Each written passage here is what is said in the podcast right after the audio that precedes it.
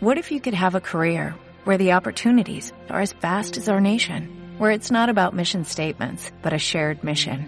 At U.S. Customs and Border Protection, we go beyond to protect more than borders, from ship to shore, air to ground, cities to local communities. CBP agents and officers are keeping people safe. Join U.S. Customs and Border Protection and go beyond for something far greater than yourself. Learn more at cbp.gov/careers. Nosotros decimos, eres parte de la comunidad LGBT, de altavoz LGBT. Y punto. A mí me gustó el que dice, ay, mi piernita. Me dice, compruébame de que eres mujer, güey. O sea, pues no tengo aquí mi carnet, pero si quieres, te, te me INE, güey. Sí, yo nomás estoy esperando a, a, que saquen el OnlyFans del Partido Encuentro Solidario y ya. No, mi ciela, no, mi ciela. Los grupos de ultraderecha que han capitalizado mucho este odio y esta misoginia hacia las mujeres trans. Vas a conseguir a uno, dos, tres gays panistas por ahí que digan, ay, no, pues yo, a mí no me ofende. Ándale, ten el chingazo. A ver, a ver, a ver. Esto es Altavoz LGBT.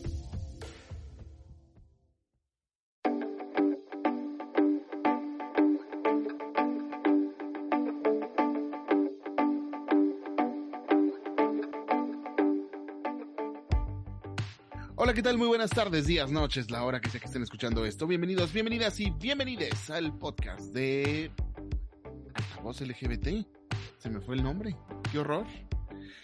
Pero de quienes no se me fue el nombre es de mi compañera Victoria Lafont, que está hoy con nosotros. Victoria, ¿cómo estás? Hola, David, muy bien, ¿y tú? Bien, gracias por recordarme mi nombre, porque también ese se me había olvidado, no lo dije, yo soy David García. Muchas gracias por abrir este podcast. También está con nosotros Misael García, ¿cómo estás? Muy bien, aquí intrigado con qué podcast nos estás poniendo el cuerno. es que traigo muchas cosas en la cabeza, perdónenme. Eso dice, pero no es cierto. traigo muchas cosas en la cabeza porque esta semana hemos tenido muchas reuniones y la semana pasada también, porque hoy vamos a hablar de la investigación Cultivar, Distribuir, Comer, que pues se hizo a partir de la eh, coalición LATAM, de la cual formamos parte. Eh, nosotros estuvimos involucrados en esta investigación y pues estuvo muy padre, de eso vamos a hablar más adelante. Pero antes quiero pedirles, ustedes que ya están escuchándonos en este momento, que nos sigan en las redes en Altavoz LGBT. Eh, así nos encuentran en Twitter, nos encuentran en Facebook y nos encuentran en Instagram. Altavoz LGBT tal cual y les vamos a salir. Eh, y bueno, por supuesto pueden entrar a nuestra página. Es www o sin el www también entran, nada más ponen altavoz.lgbt y así van a encontrar nuestra página donde pueden encontrar todos los artículos, eh, fotos y también podcasts en ocasiones. Y memes. ahí, memes, claro. No, memes no hay en la página todavía. Necesitamos hacerlos. Pero es la, la comunicación y próximamente se pueden hacer. Bueno, pero en la página no hay memes. En donde van a encontrar memes va a ser ahora en nuestras redes sociales, porque ya nos amenazó Victoria con que va a poner memes. Pero te podemos hacer una sección también en la página. Este, la sección de los memes de Victoria. Total. Ya. Los memes de la señora Victoria. Y, eh, ¿qué más iba? ¿Otro anuncio parroquial antes de empezar? No, ibas a quejarte de la generación de cristal o algo así en un meme de señora. Se, seguramente sí, hay que, hay que poner sí, memes contra la generación Z porque ya es lo que nos toca a nosotros que somos eh, millennials, ¿no? Les tengo que decir algo. ¿Qué pasó? En algunos posts me ponen como generación Z, Z o centennial. Ay, por favor. Ay, ven, vente a hacer aquí. Yo soy generación X. Con mucho orgullo. Vente a hacer aquí la, la chamaquita, la bebé. Ahora resulta. Pues de entre millennial y centennial sí soy. bueno, entre millennial y centennial, eres una milecentennial. Estoy en, en Eso suena más viejo todavía. Pero en fin, eh, vamos a empezar porque tenemos mucho chismecito y tenemos muchas cosas que hablar sobre esta investigación, sobre el papel de las personas LGBT y las mujeres en el ejercicio de la soberanía alimentaria en Latinoamérica. Suena muy rebombante, pero vamos a desmenuzar un poco este concepto y eh, pues comenzamos.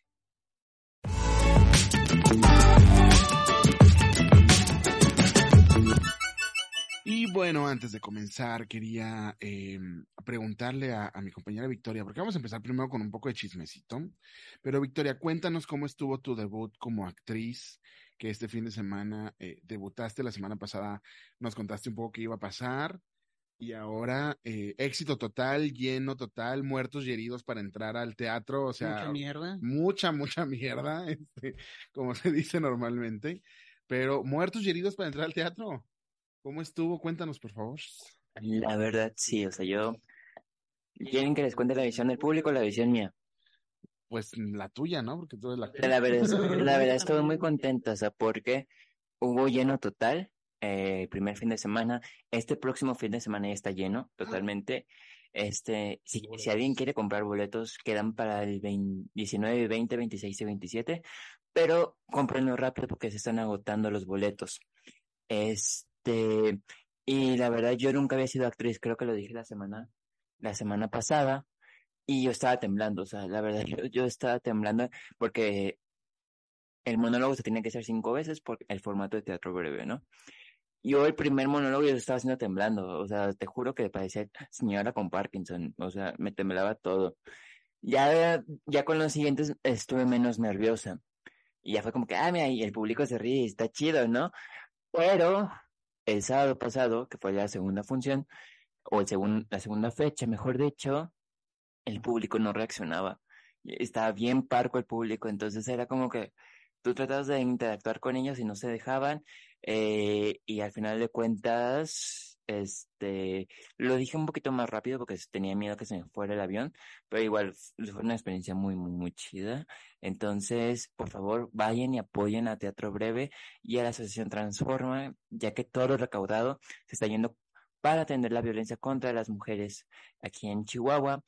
Y este, aparte que estamos haciendo un trabajo muy chido, somos cinco actrices y la verdad no es por nada, pero están muy chidas las obras.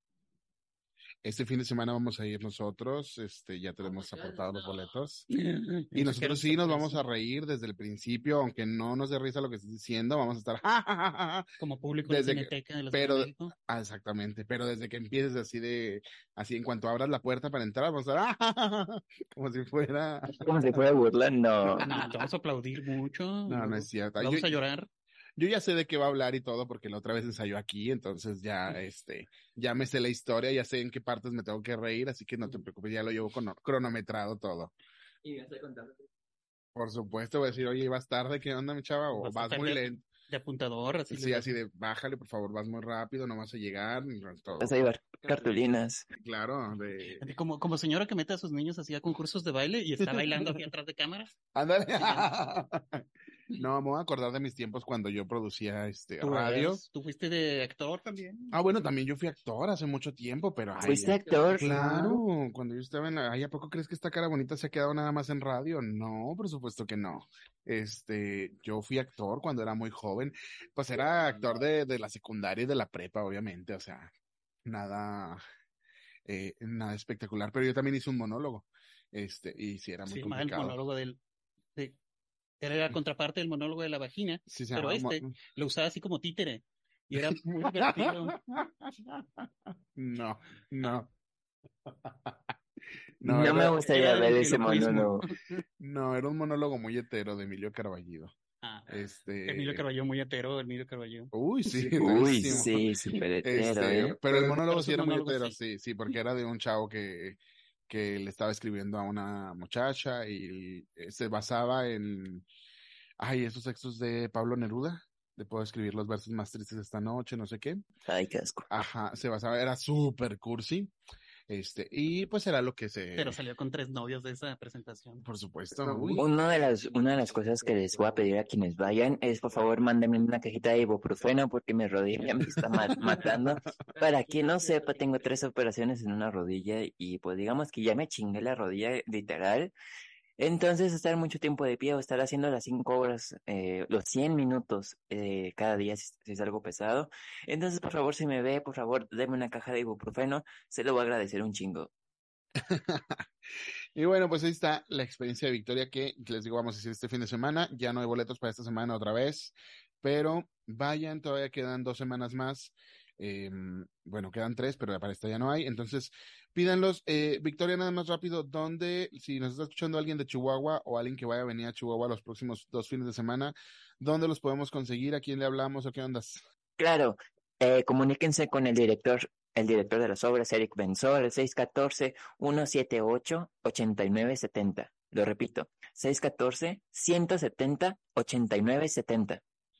Y si se les pasó el teléfono, pues regresenle porque eso es un podcast. Y ¿ok? bus- busquen las redes sociales de Transforma en Facebook y en Instagram y ahí está también anunciado. Y recuerden, este, si van a comprar boletos y lo escucharon en este podcast, digan que lo escucharon en altavoz LGBT con Victoria da Font. Híjole, debí haber hecho eso cuando compré los míos. Ah, sí, nosotros dijimos que íbamos de parte de... La Asociación de Defensa del Estado Laico. Ah, la- sí, de la Alianza por la Defensa del Estado Laico.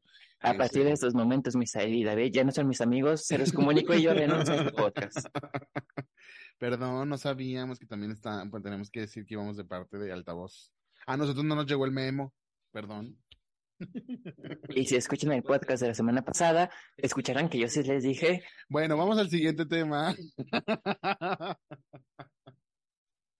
Y el siguiente tema es que la próxima semana, este también es chismecito rapidísimo, nada más es un comercial que se me pasó ahorita.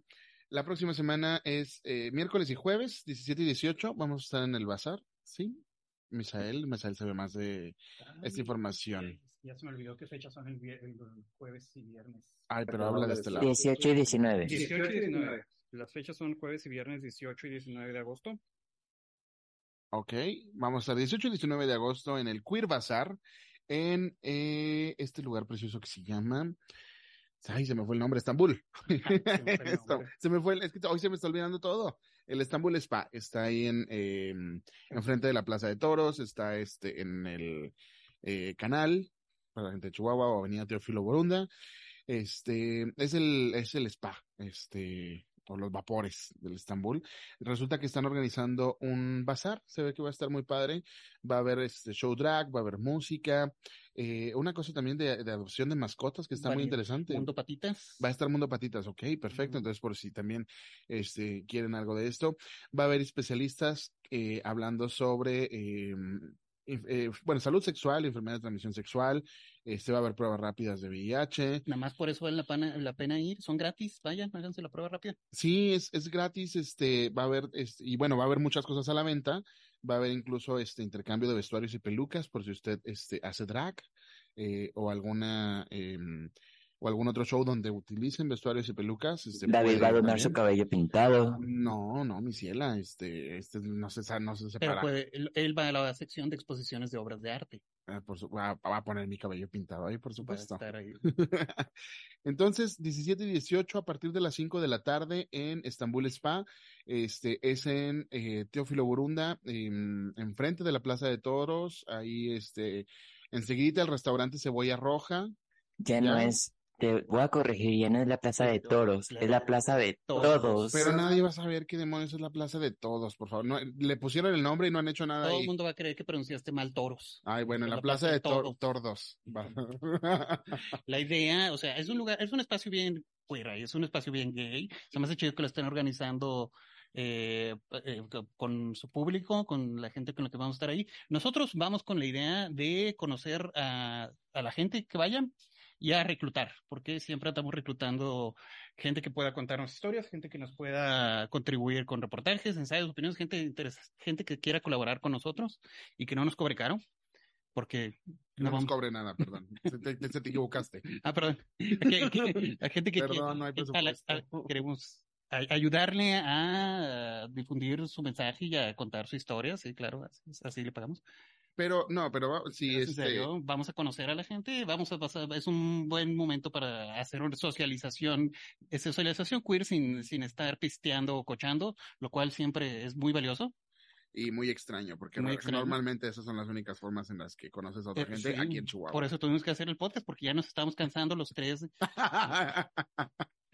y bueno, el, eh, Altavoz va a tener un, un, este, un stand, unas mesitas de ahí donde vamos a estar vendiendo banderas, este, calcetines, abanicos, todo súper eh, arcoíris, todo súper LGBT. Fotografías con la cara de David y Misael y mías. Por supuesto, este, autógrafos. Eh, ¿Qué más vamos a vender? Ah, Pines. Ah, los pines están muy bonitos. Cosas, cosas así jotitas bonitas. Sí, cosas de banderitas, así como para que tengan así de, ay, ¿saben que me falta una bandera en mi escritorio? Vaya, ahí va a estar. Y yo, y Y yo, todo muy barato, ¿eh? y yo dije jotitas, no, pero llevamos la, la banderas no binarias, llevamos banderas para lesbianas, de- para gente bisexual, para- de todos. Va a haber de todo. Trans. Así que, este, acérquense.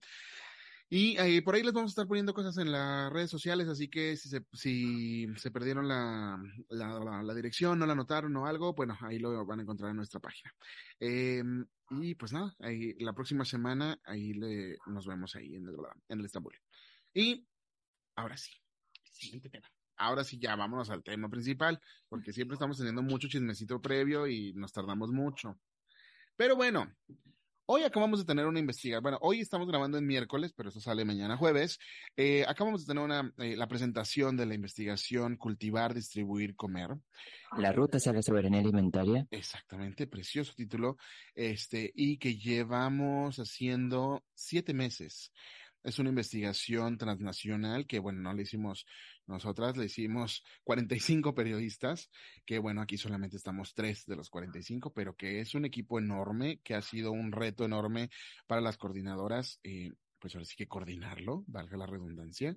Eh, ha sido interesantísimo, la verdad, ver este proceso desde el principio. Es la primera investigación transnacional en la que participamos y también es la primera vez que como coalición LATAM nos unimos para hacer este tipo de, eh, Mega colaboraciones. de una mega colaboración. Sí, claro, porque ya se había hecho una anterior el año pasado, este, entre algunos de los medios, pero creo que eran cuatro o cinco, este, y fue algo mucho más individual porque en ese entonces eh, se unieron para la, eh, para la postulación, pero después cada medio independientemente hizo su historia, o sea, presentaron todas las historias juntas, pero cada medio se organizó para hacer su propia historia.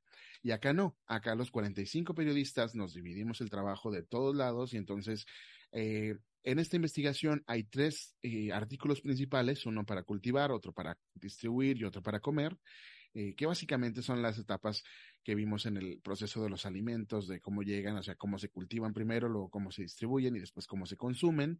Entonces, en, dentro de cada uno de estos había cinco reporteros de eh, uno de México, uno de Venezuela, uno de Perú, uno de Ecuador y otro de Argentina. Entonces fue muy interesante ver cómo tanta gente, este, con historias tan diferentes, estábamos trabajando en lo mismo. Y este, y bueno, yo estuve en la parte de la reportería. estuve en la parte de la reportería, Misael estuvo de fotoreportero y Victoria en la parte de comunicación, eh, más específicamente en redes, ¿no? El área de comunicación general, o sea, General.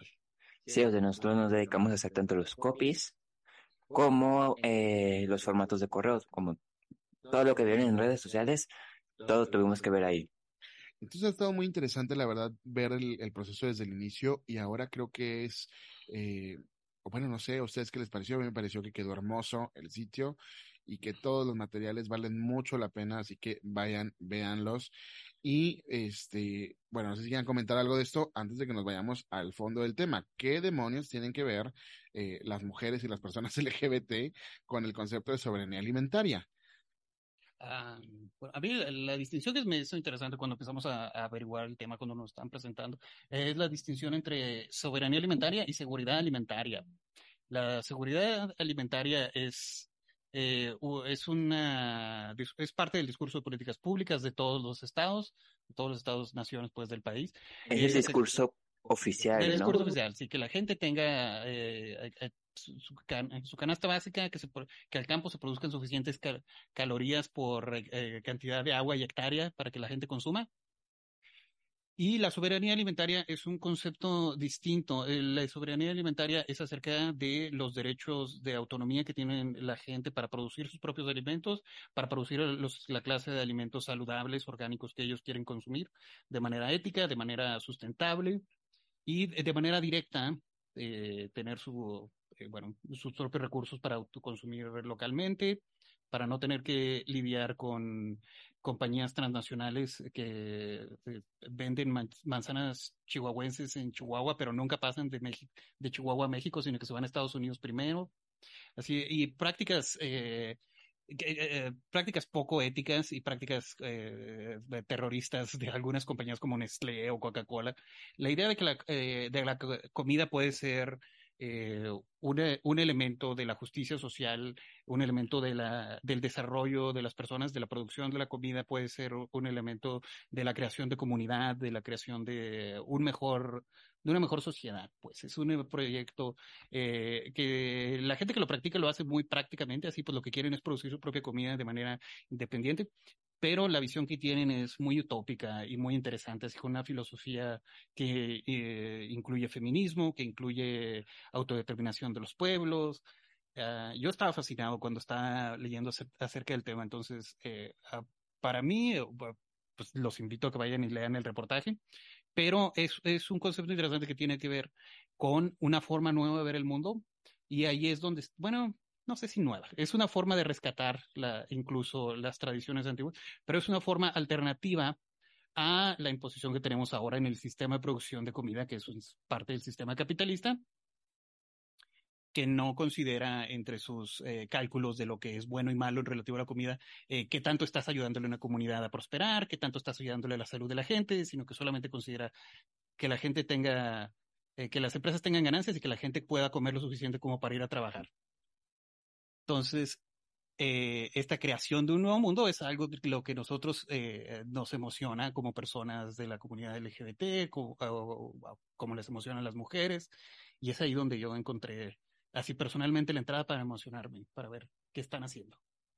Primero tengo dos, dos cuestiones que comentar, ¿no? Primero, en la cuestión de, de hacer todo esto, de que es la investigación, que a mí me tocó ya más el área de comunicación y reflejar todo el trabajo que ustedes hicieron, tanto en re- fotoreportaje como en reportería, la verdad sí fue bien intenso, porque nos teníamos que coordinar entre Emma, eh, Katia, este, que es México, Perú, Argentina, que es Nicole, y aquí otra vez México, ¿no? O sea, éramos dos chicas de México, una de Perú, este, y una de Argentina, para podernos coordinar, ¿no?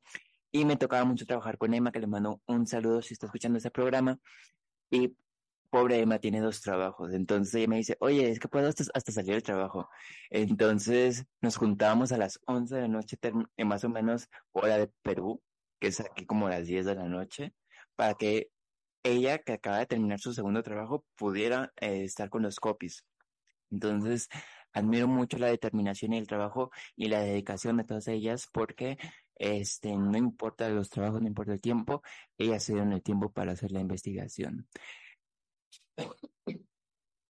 La otra cuestión, y aquí es como que la gran revelación de la noche, hace algunos años, en específico ya van a ser casi, ya el año que entra van a ser 10 años, yo comencé a estudiar nutrición y culinaria a nivel chef y a nivel, digamos que tipo nutrióloga. No soy nutrióloga, soy a nivel técnico nomás, pero era desde una visión muy natural, o sea, desde una visión eh, fuera desde los parámetros comunes de cualquier es- escuela de nutrición y, de chef, que era más bien nutrición saludable.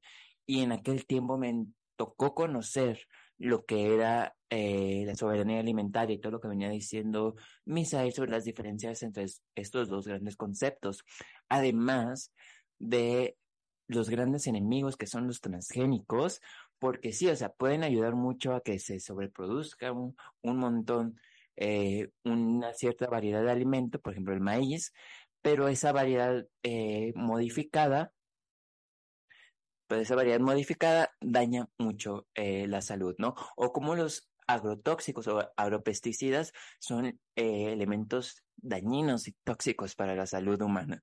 Entonces, poder conectar eso con lo que estudié hace unos años desde una visión feminista con personas LGBT fue algo muy bonito. Yo no sabía que habías estudiado eso y jamás en la vida nos has traído aquí algo que hayas cocinado tú. ¿Por qué? Me estás poniendo el mal entre todos. Les escuchas y van a hacer que también les cocine algo. Pues yo digo que hagamos un evento donde Victoria nos cocine y nos demuestre que es una gran chef, lo cual hasta este momento no sabíamos. Pero fíjate qué interesante que... eh, Y se la verdad, haya- hasta tengo mi filipina.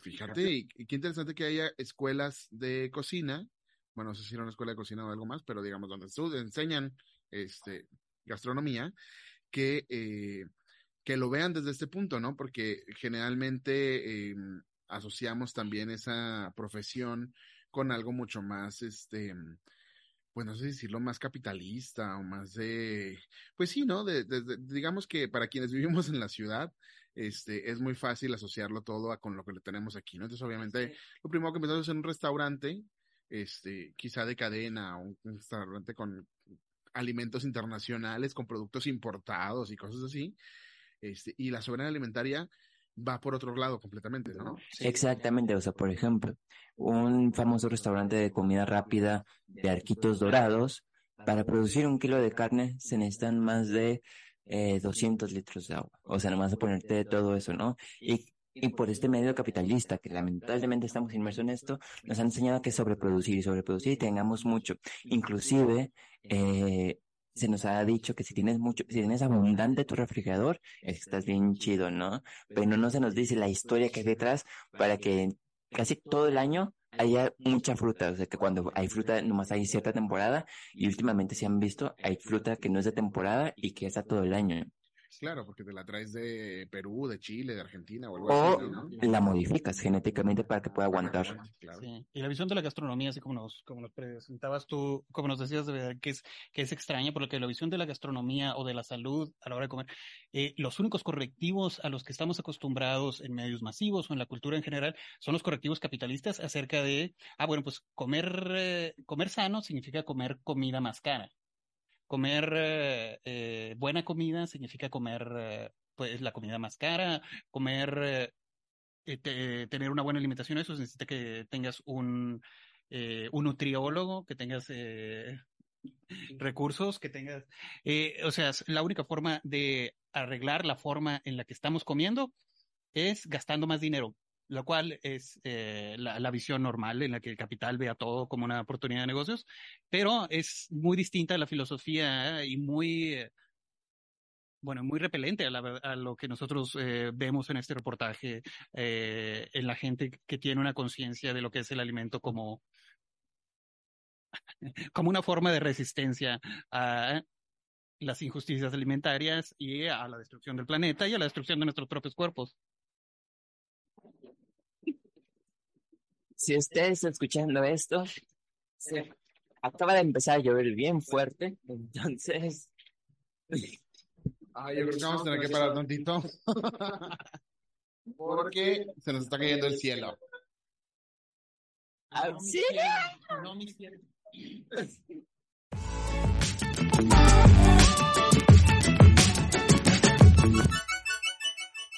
Ay, perdón, y después de esta interrupción por lluvia, continuamos. Ahora sí que nos interrumpió la lluvia como partido de béisbol. Pero Misael nos estabas contando. Pues estaba eh, eh, eh, volviendo a los mismos puntos acerca de cómo todos deberíamos ser anticapitalistas. Pero la verdad es que no se puede, o sea, en este mundo es muy difícil y yo entiendo la parte de los eh, agrotóxicos y la parte de, eh, de los transgénicos, los alimentos transgénicos, el mal que hacen. Sin embargo, este, mm, bueno, yo creo, y es algo que, que aprendí este, escuchándolo, sobre todo de productoras eh, de Venezuela y Argentina, que me tocó a mí este, transcribir algunas de estas historias eh, cuando estábamos haciendo el trabajo.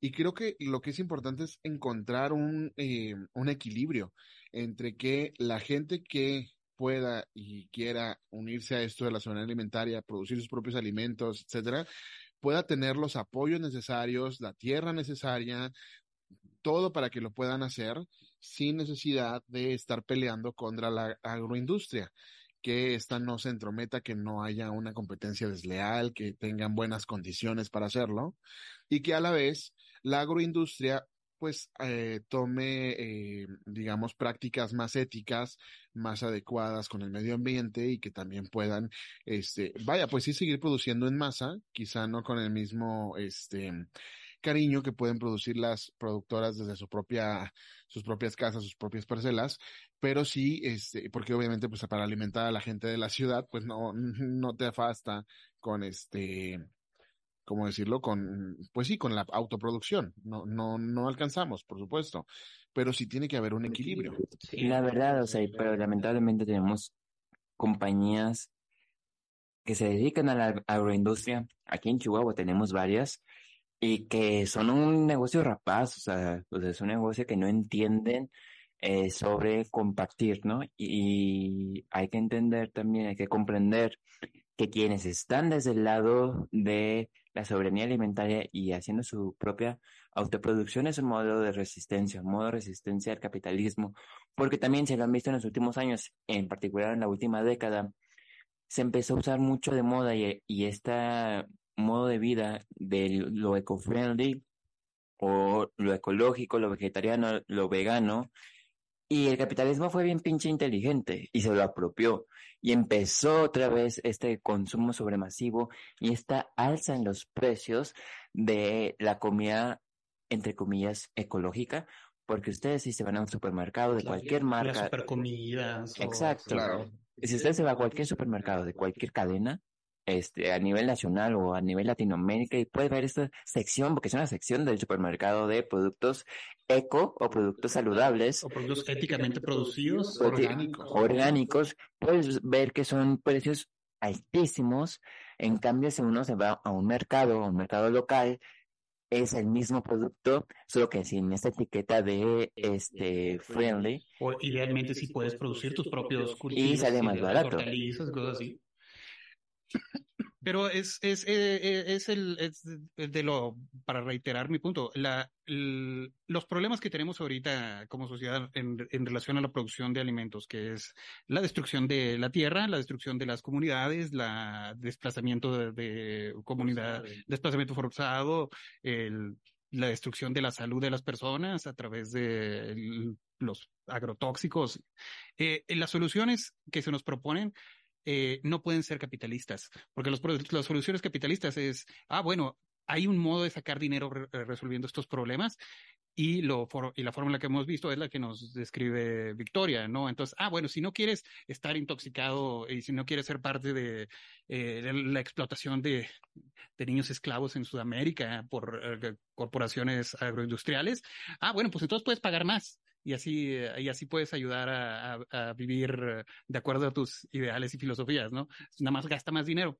Y esa no puede ser la solución. La visión que tiene la gente que eh, aboga por la soberanía alimentaria tiene una visión mucho más inteligente, pero mucho más radical. O sea, pues ellos no pueden describirlo en términos, bueno, pueden hacerlo, claro, porque hay mucha gente muy inteligente y muy eh, estudiada en términos políticos, pero es una idea muy intuitiva. Lo que quieres es no, es tener autodeterminación acerca de lo que consumes, cómo lo consumes y acerca de no dañar gente en el proceso y no dañarte a ti mismo. Y la solución es siempre, pues, luchen contra el sistema que nos está intoxicando y el sistema que nos está matando.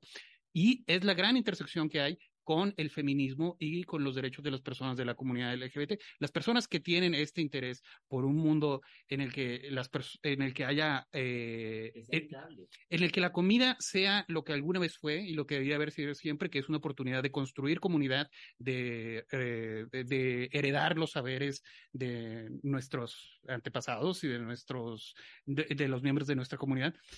Eh, todo, construir comunidades tiene que ser en un modelo que no puede ser capitalista y un modelo que no puede ser patriarcal, que no puede ser en una jerarquía de imposición.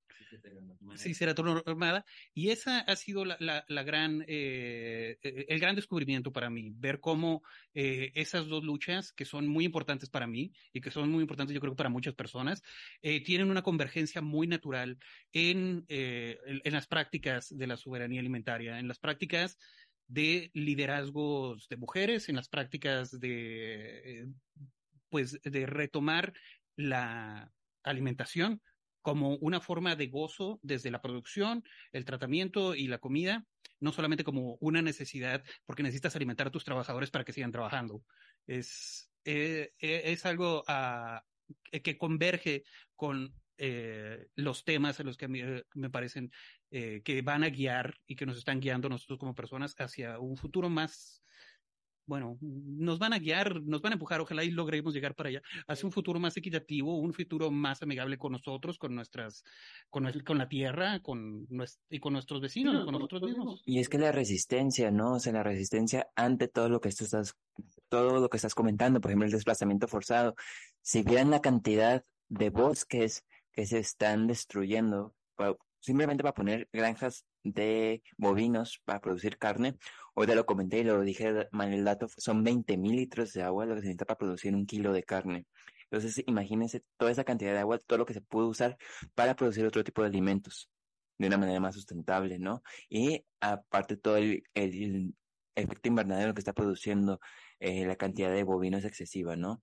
Y sí, o sea, la lucha de sororidad, la lucha de las masas eh, LGBT, y que se me hizo algo bien bonito que dijiste en la presentación, Misael, que digamos que la lucha LGBT era la prima de la lucha feminista y se me hace que es muy cierta. No, no Este- teoría LGBT es teoría feminista. Exactamente, y a partir de esas resistencias, creo que se está haciendo un, un cambio de conciencia colectiva y creo que nos está empujando ciertamente a un futuro más eh, agrosustentable, se puede decir, porque tenemos que tener conciencia qué estamos consumiendo, cómo lo estamos consumiendo y de dónde viene este alimento. Y por ejemplo, ahora hablando ya eh, más específicamente de las personas LGBT y de lo que encontramos en la investigación, porque obviamente esta investigación es solo un esbozo de lo que hay, este, porque obviamente, pues aunque fuéramos 45 personas, pues es imposible cubrir este tema tan amplio a profundidad, digamos, En eh, toda Latinoamérica. en toda Latinoamérica. Y ya déjate en toda Latinoamérica, digamos en todo México, porque eh, la soberanía, ah, soberanía alimentaria se practica de formas muy diferentes según este la según la región, este, e incluso entre comunidades cercanas, eh, son contextos completamente diferentes, ¿no? Y cosas de lo que encontramos de eh, cómo se involucran las personas LGBT. A mí me tocó entrevistar a Claudia Rosas de la colectiva Chamanas, que ahorita no pudo estar en la presentación, sí estaba, estaba invitada, pero creo que se cayó su conexión. Este, incluso estuvo en algún momento en la reunión, pero bueno, no alcanzó a hablar. Pero eh, era eh, muy importante para mí entrevistar a esta colectiva, porque es una colectiva de mujeres lesbianas, este, que trabajan entre Chiapas y Guerrero, principalmente en Chiapas eh, en varias comunidades. Entonces, ellas eh, se, se unieron con otro, eh, o bueno, forman parte eh, o están aliadas con otro grupo, eh, con una organización de mujeres indígenas que se llama Kinal Ansetik. Perdón si lo estoy pro- pronunciando mal, probablemente. Este, pero lo hice a lo mejor para parecerme como lo dicen ellas. Pero este, con este, eh, con este grupo, lo que hacen es que eh, les enseñan a esta colectiva de mujeres lesbianas eh, cómo eh, cultivar, cómo cultivar sus propios alimentos, este, y también eh, les enseñan mucho cómo hacer, este, por ejemplo, mermeladas o hacer este, algunos otros derivados de sus propios alimentos para también, pues, un sustento económico, ¿no? Eh, y es muy interesante eh, hablar de la simbiosis, cuando hablaba yo con, eh, con Claudia, de la simbiosis que se hacía entre esta eh, colectiva de mujeres lesbianas y la colectiva de mujeres indígenas, porque decía que muchas de estas mujeres, cuando se, eh, o vaya, que, que decían que algunas se descubrieron lesbianas después de conocer a chamanas.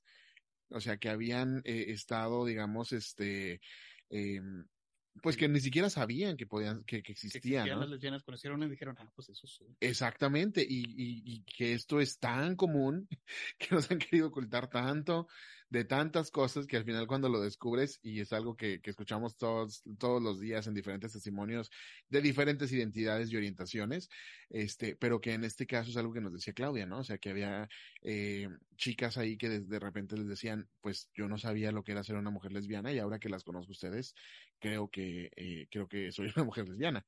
Es súper interesante, ¿no? Este, pero más allá de eso, que estas mujeres lesbianas se puedan también organizar para poder eh, ser autosustentables y este y en varios aspectos, ¿no? Esto de la comida es solamente una parte. Me comentaba Claudia que se juntan mucho para eh, talleres de seguridad, talleres de eh, también de, eh, de, otros oficios, este, carpintería, etcétera, este, algo de bicicletas también me, me comentaba, o sea, que hacen muchísimas cosas y este, y que al final de cuentas lo que están haciendo es construir comunidad, ¿no? Este, también Colectiva Chamanas, síganlas en Facebook, tienen este ahí varias publicaciones, eh, pues se unen a las eh, marchas del orgullo LGBT, trabajan con otras colectivas de repente, entonces es como la, la conexión de la, de la comunidad o de la población LGBT que siempre va de la mano también con eh, las, pues con el feminismo y, en este caso también, este, pues con estas mujeres indígenas que también eh, colaboran, digamos, mano a mano, ¿no? Otro de los hallazgos que se encontraron sobre las personas LGBT es que en la distribución, bueno, generalmente es algo que es más cosa de hombres, así entre comillas, pero que al final de cuentas en lo que es la venta de los alimentos, eh, hay muchas mujeres. Si se van ustedes a un mercado, van a encontrar que una muy buena parte de las vendedoras son mujeres y que también en algunos países, sobre todo en Argentina, que ahora están eh, reconociendo más los derechos laborales de las personas LGBT, pues esto está haciendo que más personas LGBT eh, estén también en esta parte que es, digamos, la parte del comercio de los alimentos eh, y se, se están, mm, pues nos estamos volviendo cada vez más visibles en este ámbito que, eh, que bueno, yo en un principio pensaba, bueno, que tiene que ver, pero ya si lo piensas, siempre ha habido o siempre eh, podemos identificar a lo mejor, quizá no en su ejemplo específico, pero a este, alguna persona LGBT eh, que, que, tenía su tiendita, es que tenía su negocio en el mercado, que tenía, y a lo mejor no necesariamente vendiendo comida, este, a lo mejor vendiendo otras cosas, pero siempre eh, hemos estado fuera, digamos, de las grandes empresas, de las grandes corporaciones, porque en muchas ocasiones no nos dan trabajo por nuestra orientación o por nuestra identidad de género.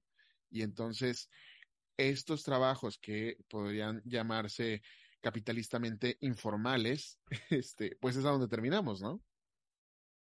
Sí, eh, y estas comunidades que, este, que están orientadas para esta, que están orientadas en esta filosofía de la soberanía alimenticia, son comunidades seguras para mujeres, que es distinto a la forma en la que se construyen eh, tradicionalmente eh, las comunidades agrícolas en las que los hombres tienen que tener cierto papel de liderazgo, tiene que haber un ambiente tóxico de trabajo, tiene que haber eh, eh, discriminación, tiene que haber acoso sexual. Eso no es algo que vas a encontrar en las comunidades que están siguiendo estas, que están siguiendo este pensamiento de soberanía alimentaria y como persona LGBT son espacios seguros también. Es, es algo, es algo importante de notar. O sea, las personas LGBT estamos en todos lados, pero no somos visibles en los lugares en los que sabemos que si nos hacemos visibles nos va a ir mal. Las mujeres entrarían en todos los ámbitos de la economía, de no ser porque, eh, pues, eh, las puertas se les cierran por misoginia, por, por discriminación.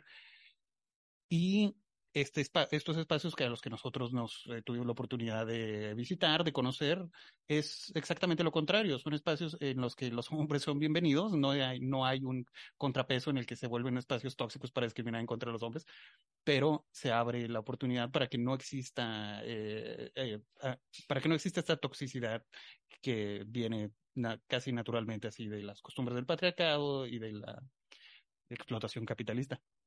Sí, no, o sea, tenemos una producción más horizontal, una visión más, más horizontal del mundo, donde no existen estas jerarquías eh, absurdas, donde también dicen esta cuestión bien patriarcal de que como son machos, como son hombres, son grandes, ay, yo puedo cargar las redes. Pues claro que no, o sea, las mujeres y personas LGBT somos totalmente capaces de hacer eso, ¿no? Yo no. Ni yo por mi Pero eh, hay muchas personas LGBT que sí. O que pueden manejar un trailer. Si alguien me quiere enseñar, yo lo puedo hacer, pero enséñenme, por favor. Entonces, lo que sí quiero rescatar es esto, ¿no? O sea, la visión más transversal y dejar jerarquías absurdas que no sirven de nada y que solo fomentan la violencia y estas distinciones artificiales que se han hecho socialmente. ¿A qué me refiero con distinciones este, artificiales? Ay, es mujer, es más débil este, ay, es gay, ¿qué va a hacer haciendo trabajo de hombres? Ay, es trans, ay, no, ¿qué va a hacer aquí? ¿No?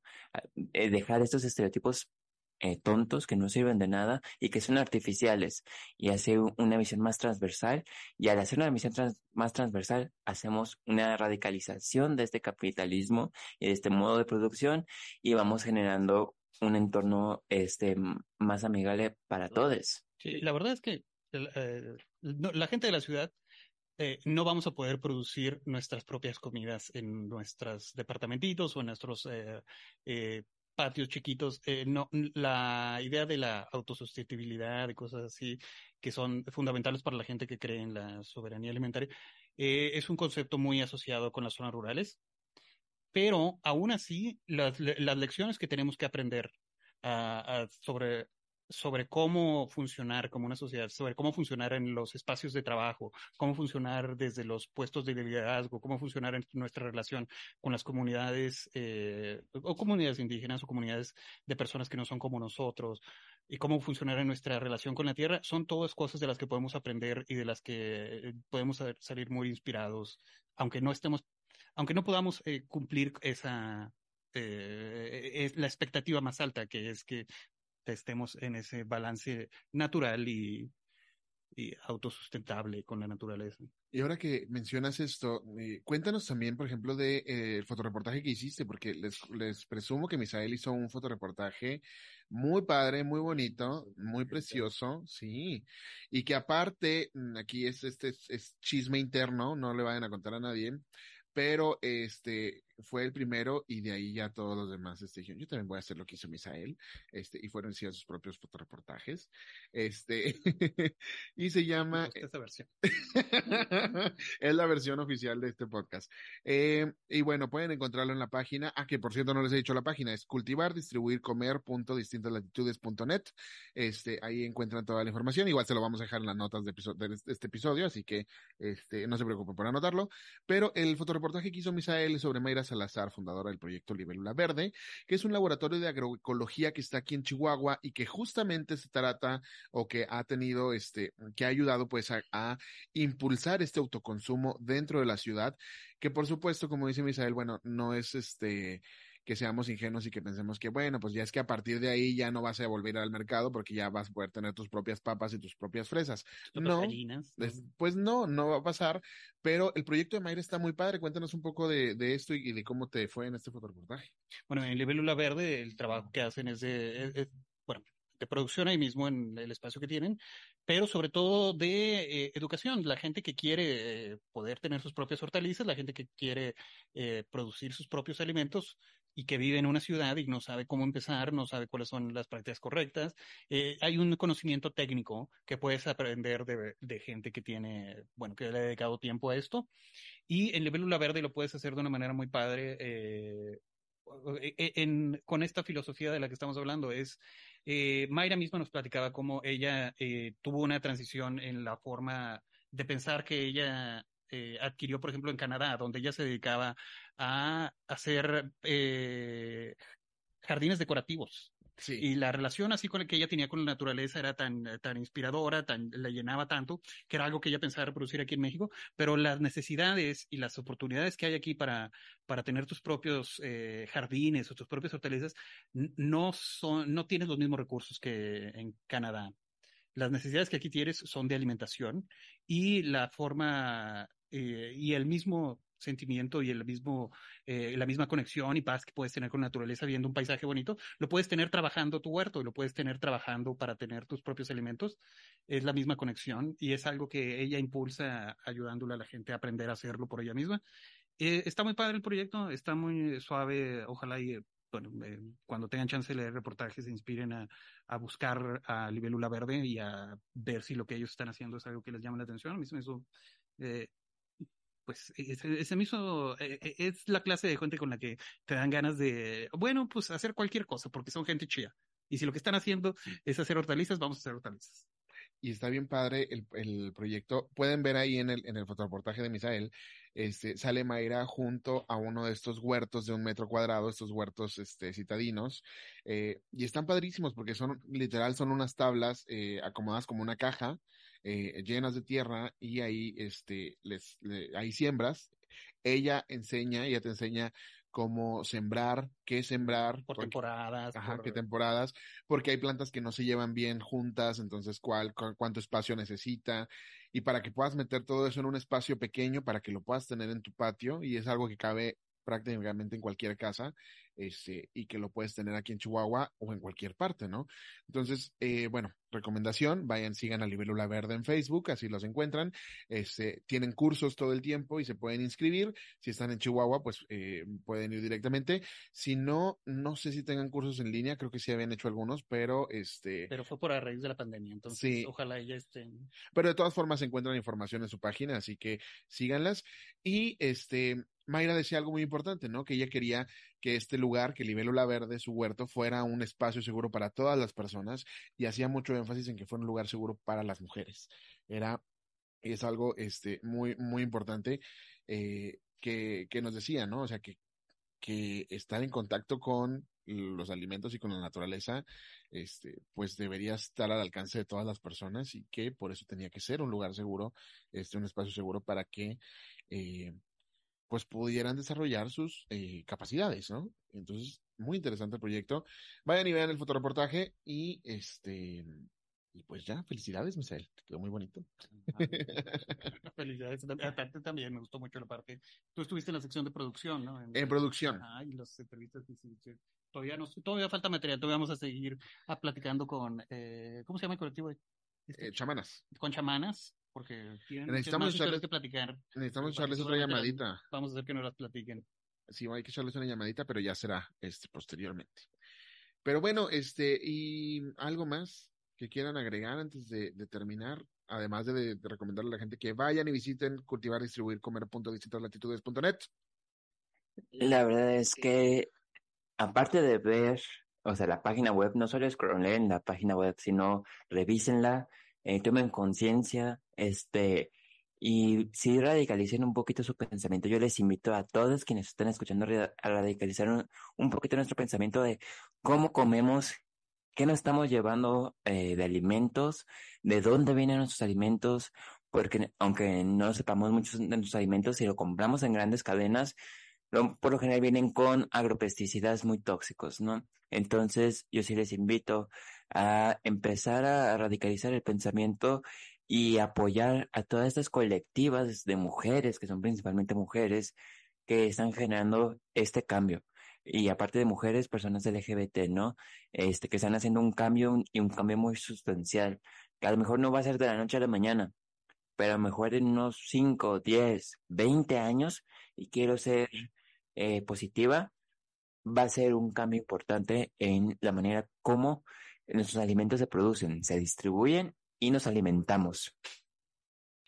Y bueno, antes de terminar el tema, tenemos que decir, esto es muy importante, esta, investigación fue hecha gracias al apoyo de la International Women's Media Foundation, porque pues de ahí salió el dinero para pagar a todas estas 45 personas, entonces fue muy importante que este, pues el apoyo de esta fundación eh, que pues da eh, que apoya investigaciones periodísticas en todo el mundo, eh, lideradas por mujeres, eh, y específicamente fue apoyada por el fondo Howard G. Buffett para mujeres periodistas. Entonces, muchas gracias a todo el personal de la International Women's Media Foundation por su apoyo para esta investigación y para otros proyectos que la, que la colección también ha, ha, ha tenido. Este, y pues nada, terminamos.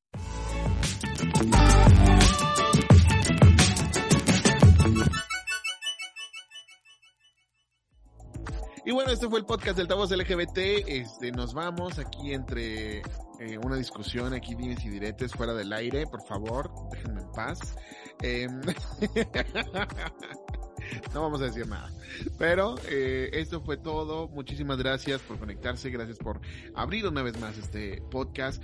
Suscríbanse si no lo han hecho y donde sea que nos estén escuchando. Gracias a toda la gente que se, que se une a través de eh, Google Podcast, a través de eh, iTunes o Apple Podcast, a través de Spotify, Evox.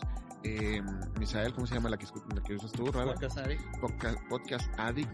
no- no- David, tengo una mala noticia para ti. Ah, Y va a sonar un poco millennial. iTunes ya no existe. Ay, fíjate. Apple Podcast. Apple Podcast, dije, Apple Podcast. iTunes ya no existe. No, ya no existe. Ah, bueno, es que es Apple Music. Es Apple Music y ya podían instalar iTunes, porque tener una App Store. de- Bueno, si nos están escuchando en iTunes de alguna manera, Si nos está escuchando en su BlackBerry o en su iPod, en su. Zuno, en su Zuno, ¿lo conocieron? ¿No?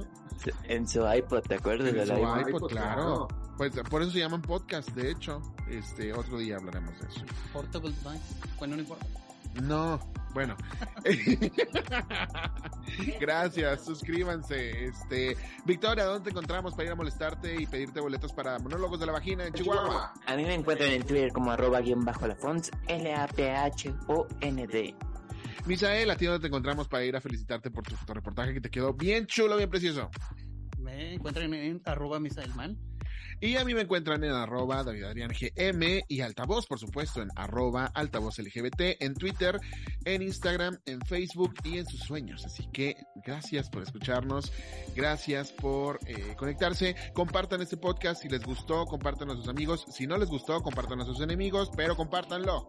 ¡Qué romántico, mijo! Esto fue el podcast de altavoz LGBT. Mi nombre es David Adrián García y nos escuchamos la próxima semana.